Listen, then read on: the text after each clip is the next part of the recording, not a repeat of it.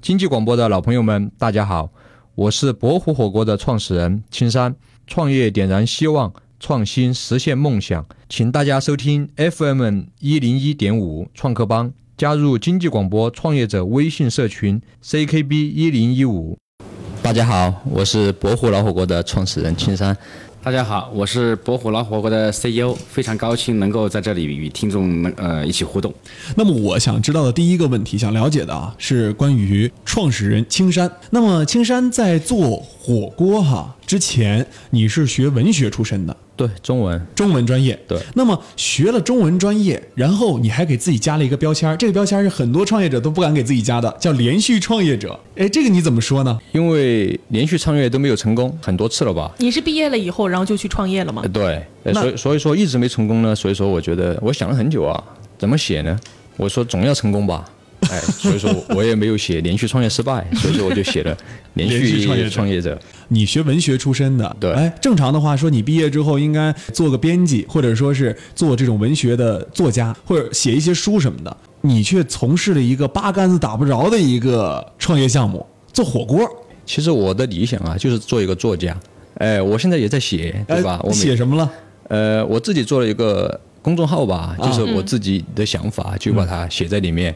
呃，你正在做这个火锅的这个创业项目。咱们重庆这么多火锅，多少家火锅聚集的一个城市，而且是一个支柱的产业链。那这样一个大红海，你为什么还要进去趟一下？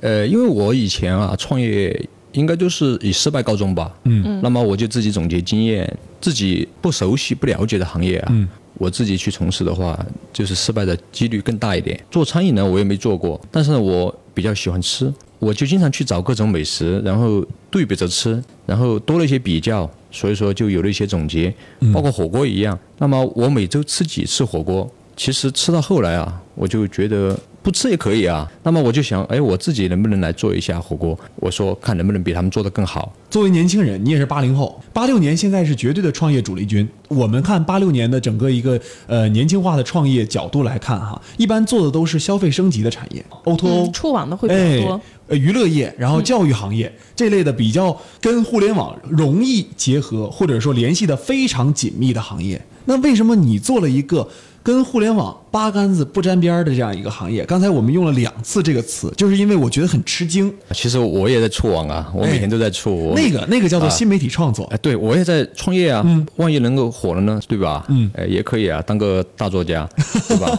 哎，或者当个演员，这也是我一直的理想吧。第二呢，我就做这个传统的行业，啊其实它的食材加工技巧，或者是什么管理方法，或者经营理念，大家其实都很熟悉。那么，其实我觉得多聊一聊啊，我这个人对这个火锅的一些，包括对美食的看法，大家可以从我的这个思路里面去了解一下我们博虎火锅的这个概念我觉得 OK 更清晰一点。好，那么我们把问题转向另外一位博虎老火锅的白总，白江做这个火锅是之前就跟火锅有缘，还是说在青山的拉拢下，然后才开始做的火锅？对，因为青山之前没有做过餐饮嘛，那对你之前有从事过相关的行业吗？我从事餐饮餐饮这个行业就比较久了哈，九八年就入行，到现在接近快二十年了。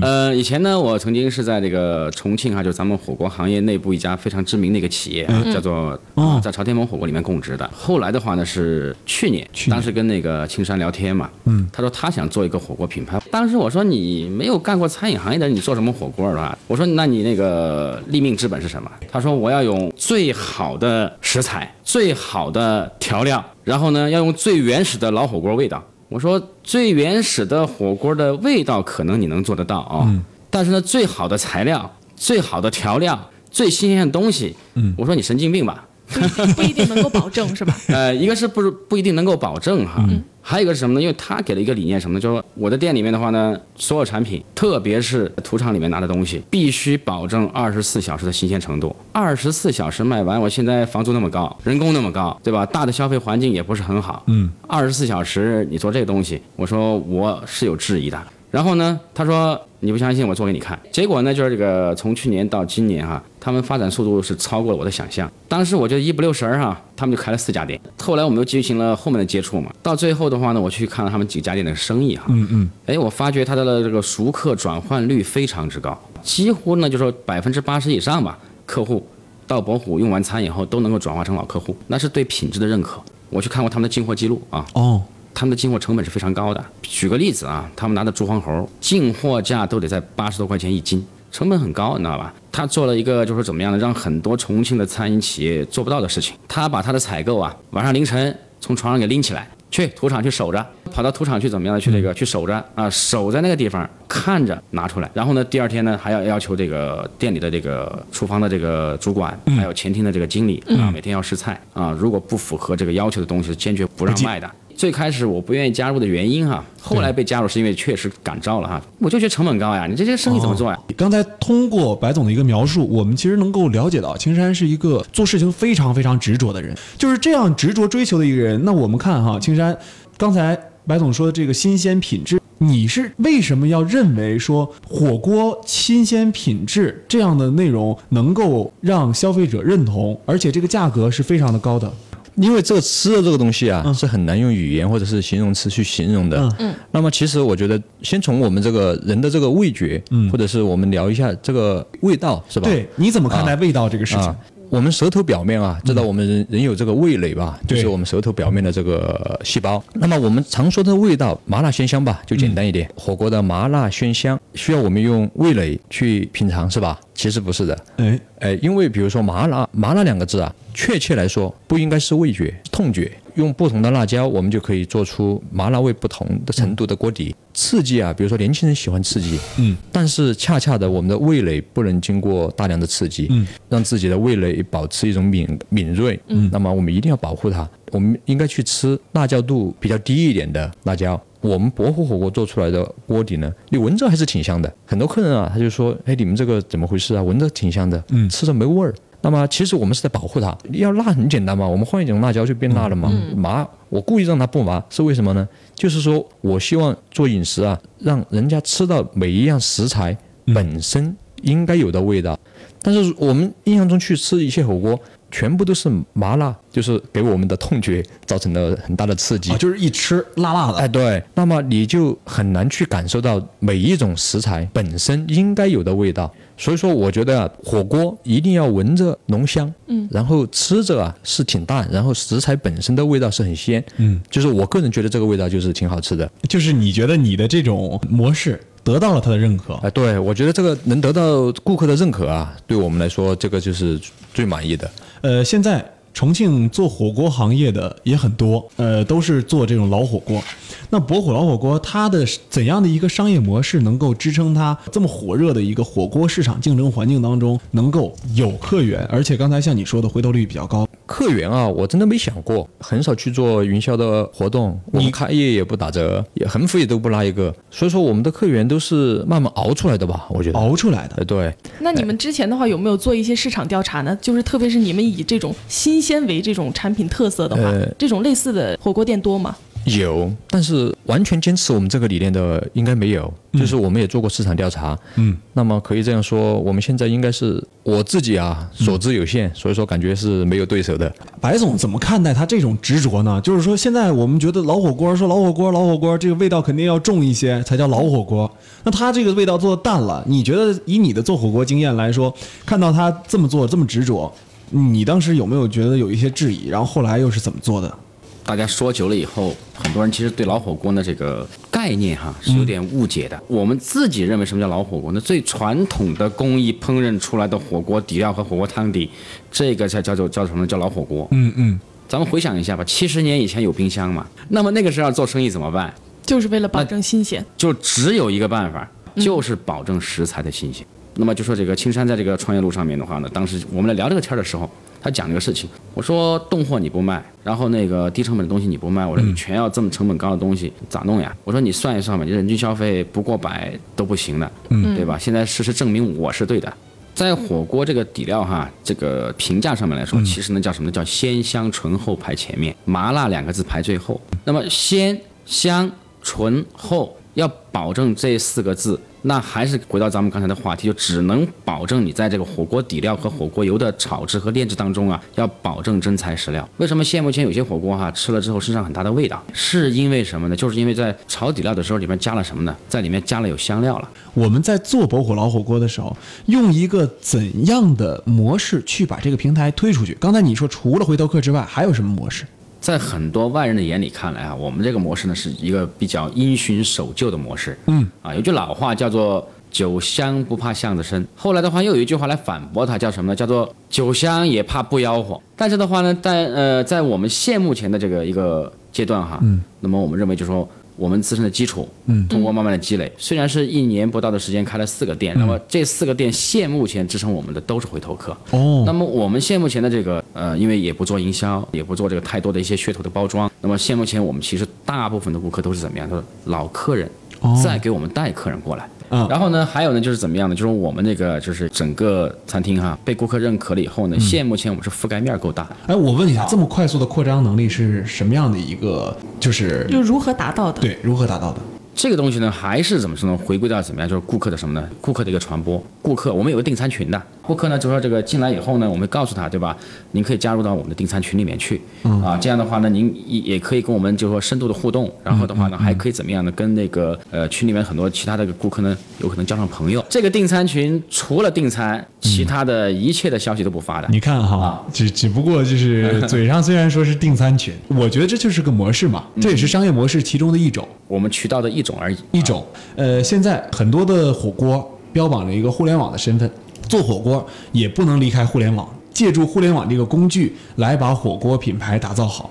那你们有没有说让博虎也触网啊了？没有，呃那从来没那有这么低调吗？就我我觉得这个反而是一种怎么样呢？叫做一种呐喊。刚才我也讲了啊，就是很多同行的眼里眼里面看哈、就是说我们做这个做法是比较怎么说呢？在现目前这种情况下是比较怎么样的？是比较另类的。嗯嗯，我们没有炒作，慢慢的客人慢慢积累，一桌带一桌，一桌带一桌。换句话来说，其实我们哈、包括我们作为这个就是现场这个负责人啊。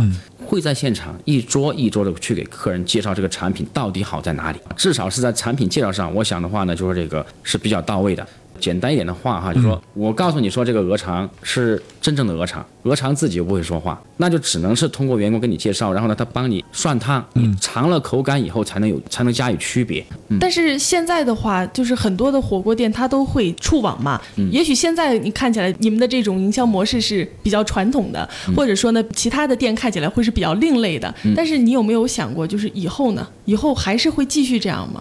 这是一个很长久的一个营销模式吗？对，这个呢是应该是暂时的，就是说我们会觉得就是在我们积累到一定的程度的时候哈、嗯，触网其实是个必然的事情，只不过呢现目前没有纳入我们的战略。呃，博虎一五年九月份开业到今年的七月份，什么时候开始做到账面平衡呢？两个月吧， 两个月时间账面平衡啊，那账面平衡之后，什么样的时间开始说我们这个火锅开始盈利，毛利大概能达到多少？我们毛利很低，毛利是我们几个比较头疼的事情，也是一个比较羞于启齿的事儿， 因为毛利只有百分之五十不到啊。对，因为有几个因素制约哈。第一呢是拿货的成本比较高，对啊、拿货成本比较高。第二的话呢，因为一定要坚持二十四小时鲜货的这样一个理念哈。嗯嗯。那么你如果员工餐都消化不掉，我们是倒掉的，那么就浪费是比较大的。那么所以说毛利率呢，我们是比较羞于启齿的。但是的话呢，我们比较自豪的是什么呢？哈，嗯，我们的客单价相对于重庆的传统火锅呢是会偏高一点。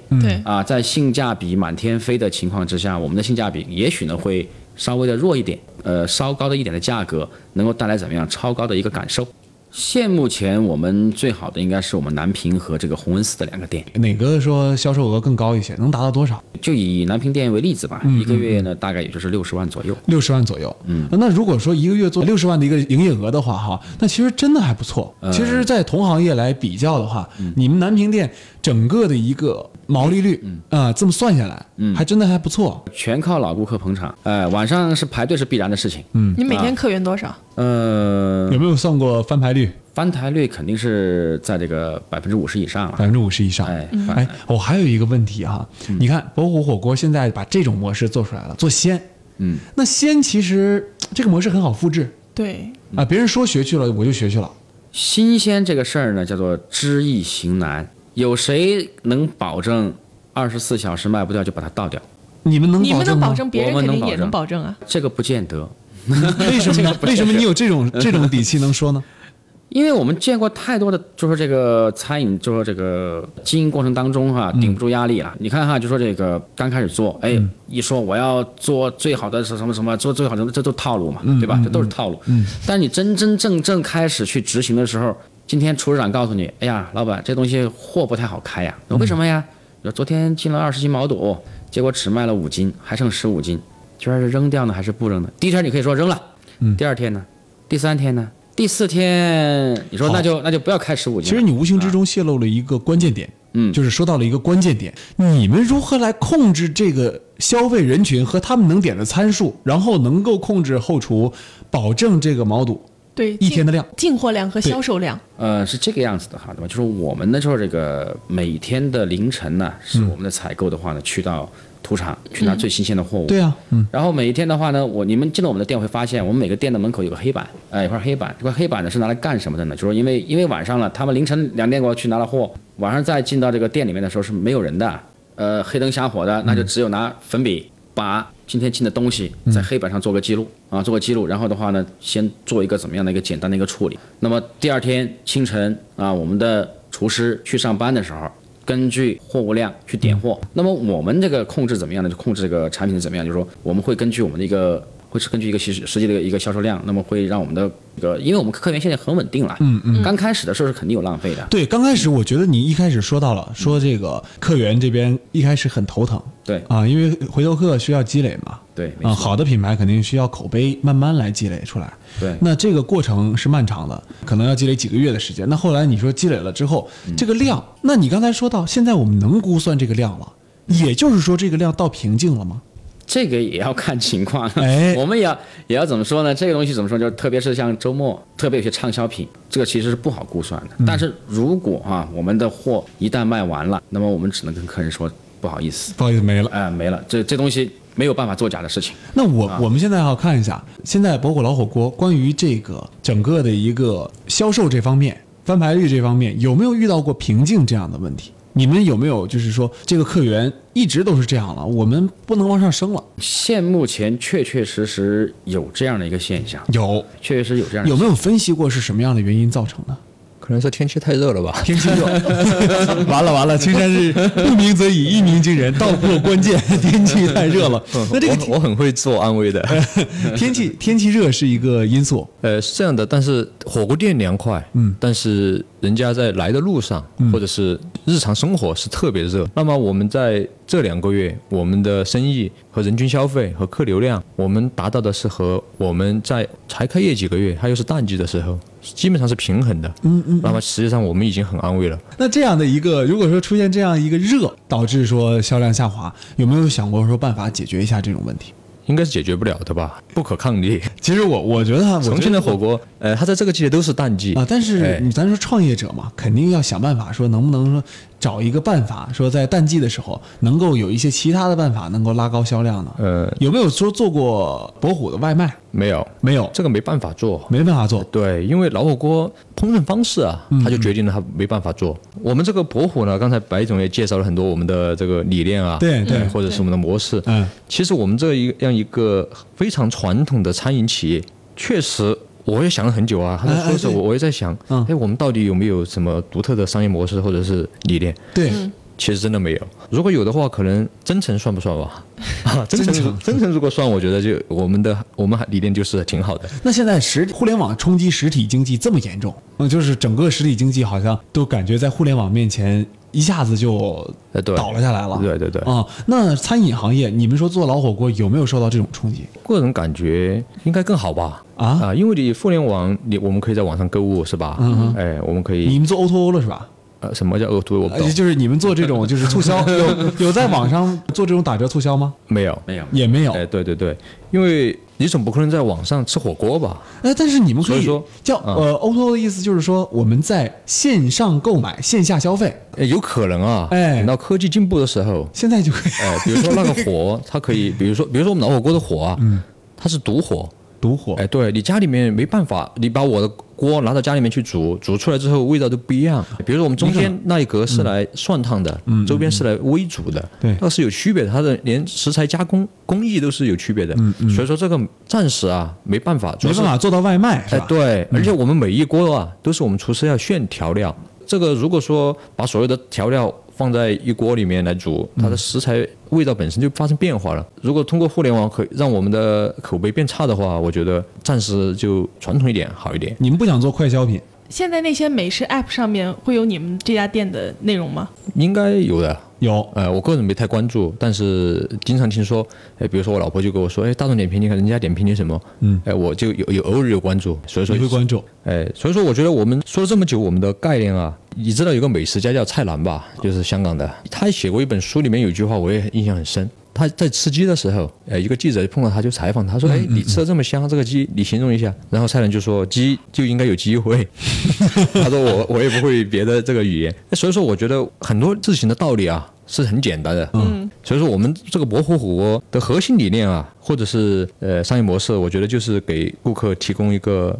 用餐舒适、哎食材新鲜的一个老火锅，嗯，哎，我觉得这样一句话可能就可以概括了。不搞互联网，现在先目前先什么都不做，就是我们先保证它做单品。那你怎么看待说现在很多的这种火锅行业，他们比如说烧烧白鸽火锅啊，他们就是在烧火锅嘛，啊对就是做这个个人 IP 营销。那你有没有考虑过？因为你我觉得你刚才说到很多的这种名人他们说过的话嘛，这样的名人说过的话，说明你自身还是就是很喜欢文学这一方面的。那你文学这方面既然有天赋，有没有考虑过说自己也出来当个网红，把这个自己的火锅营销成爆款？用自己打品牌儿。对，有考虑过啊，有考虑过呃如果说网红就是品牌的话，嗯，哎，我就当网红也可以啊。嗯哎，我因为我刚才也说过了，我说我现在也也在在网上写一点东西，是吧对？其实我也挺欣赏呃周星驰的，包括当一个演员啊，看到他那部， 《唐伯虎点秋香》哎，对，啊就包括我们的名字吧，哎就是这个。也名字原来源自的吗？哎，对对对，现在的话，有很多的那种火锅协会，嗯那你们有去加入一些火锅协会或者联盟之类的吗？没有，没有哎，啊，对。啊，真的就是一直真的好孤单啊！啊。哎，对，这个挺难的吧？这个我觉得创业路上啊，孤单是最难的啊。那你看你这个又不触网，然后之后又不进这种火锅的联盟啊、协会啊，就自己打造这种单品。昨天我们做节目的时候也聊了一个话题，就是说现在第三次产业升级的时候，是不是说第三次产业升级是创业的一个风口？那我觉得火锅在这个第三次产业升级的过程当中做服务，是不是实体？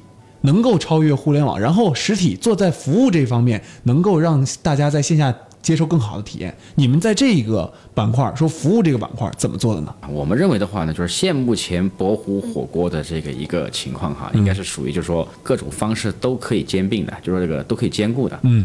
但是的话呢，我们会对我们的就是这个合作方会进行一个考察。嗯嗯。就是说，首先你得先认同这个观点，对吧？我不管你是在重庆开。还是在重庆以外的地方开，想跟我们做合作。如果背离了咱们博湖火锅这样的一个最初衷的概念，对吧？你说我到了，比方我到了上海，或者我到了这个西安，我去开店的时候，我就背离了怎么样呢？就说一定要保证二十四小时新鲜程度这样的一个概念了。那么这样的合作伙伴，我宁愿不去选它。嗯，哎，宁愿不去选它。当然，如果是一旦认同了我们这种概念的话呢，那么我们会给到很多的扶持，甚至可能我们还会入股啊，我们可能还会投一笔的资金。如果您要完全独立自自主的这个去做这个事情的话，那么我们从技术上、从这个管理上、从这个就说这个物资上面，那么我们肯定会给予什么呢？给予总部的一个什么呢？一个非常大的一个支持在里面的。哦，也就是说你们考虑过未来的发展方向。刚才你说的就是一个再加盟不能变味儿，哎，对，不一定光是加盟嘛，合作也是可以的。合作也是可以的。哎哎，各种方式都是可以的。